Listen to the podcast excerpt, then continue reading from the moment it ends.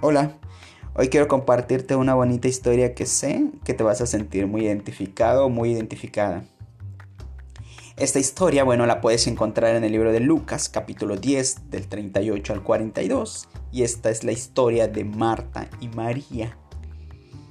Y bueno, para dar inicio voy a narrarte un poco acerca de esta historia. Dice que Jesús iba caminando con sus discípulos y de repente entró en una aldea en casa de una mujer llamada Marta, quien lo recibió. Ella tenía una hermana de nombre María, quien al verlo, bueno, decide sentarse a los pies de Jesús y escuchar todo lo que Jesús tenía para decirles. Y Marta, bueno, también le escuchaba, yo me la imagino, pero pues Marta iba haciendo las cosas de la casa, las labores, mientras prestaba atención hasta que llegó en un punto en el que Marta, enojada, se acercó a donde ellos estaban platicando y ésta le hizo la pregunta a Jesús. Señor, ¿no te importa que mi hermana me haya dejado sirviendo sola? Dile que me ayude. A lo cual Jesús pues le contestó, ¿verdad? Marta, Marta, le contestó. Estás inquieta y preocupada por muchas cosas pero solo una te es necesaria. María ha escogido la mejor parte. Y yo no sé tú, pero mi perspectiva, y yo sé que la perspectiva del mundo, porque pues obviamente estamos en el mundo, a veces, muchas veces seguimos pensando como en el mundo, ¿verdad? Em, pero yo visualizo a Marta como una mujer con un corazón de servicio, yo visualizo a Marta con muchas cualidades. Yo visualizo a Marta que es una mujer eh, que le gusta atender a sus invitados, que le gusta que su casa esté aseada, que todo esté limpio, que sea un lugar digno para atender a tus invitados.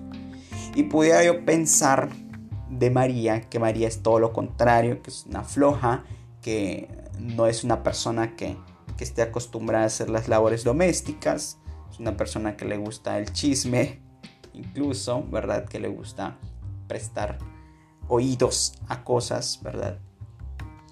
Pero realmente creo que tenemos que cambiar cuando nosotros decidimos seguir a Jesús y aceptamos su voluntad, que es su voluntad, bueno, sabemos que su palabra. Yo creo que su palabra comienza a tener efecto en nosotros cuando comienza a cambiar nuestro corazón y nuestro pensamiento porque aquí vemos que la perspectiva de Jesús no era la misma que la mía, incluso que la de Marta, ¿verdad?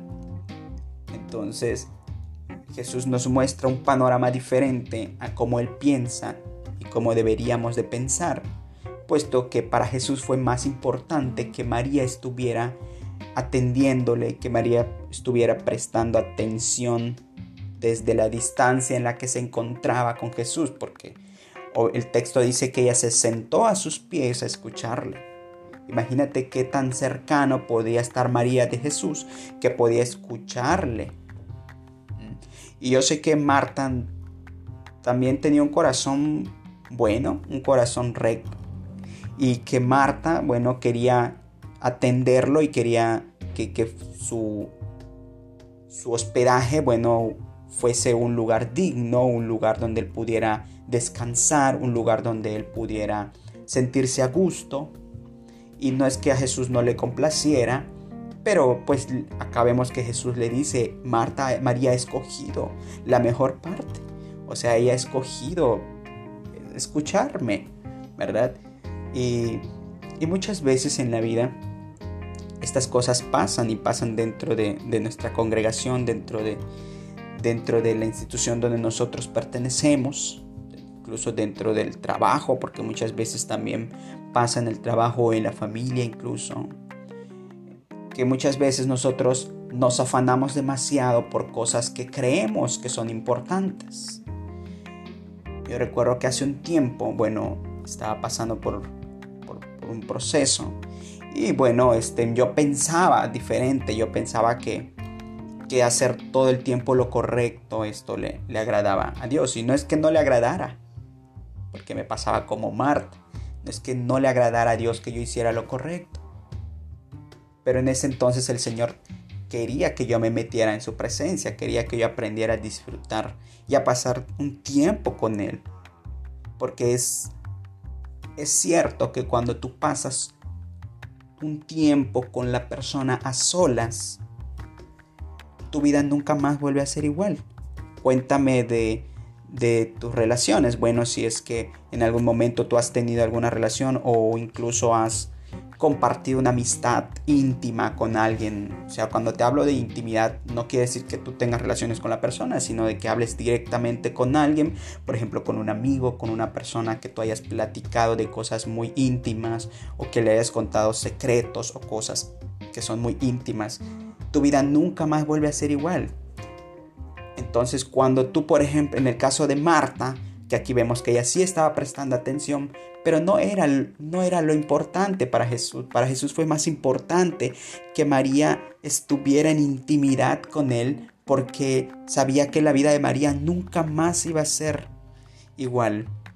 Y la de Marta, bueno, pudo haber cambiado, pero no con gran impacto como lo hizo con María.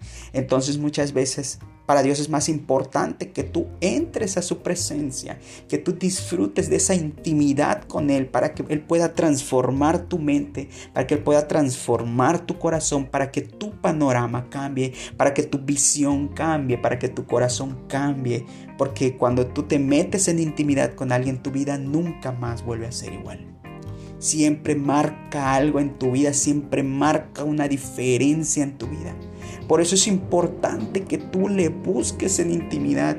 Es lo que Él nos llama hoy a buscarle en intimidad, a ser diferentes. Y eso va a transformar tu vida. Espero que esta enseñanza te haya servido mucho, que sea de mucha bendición para tu vida. Bendiciones.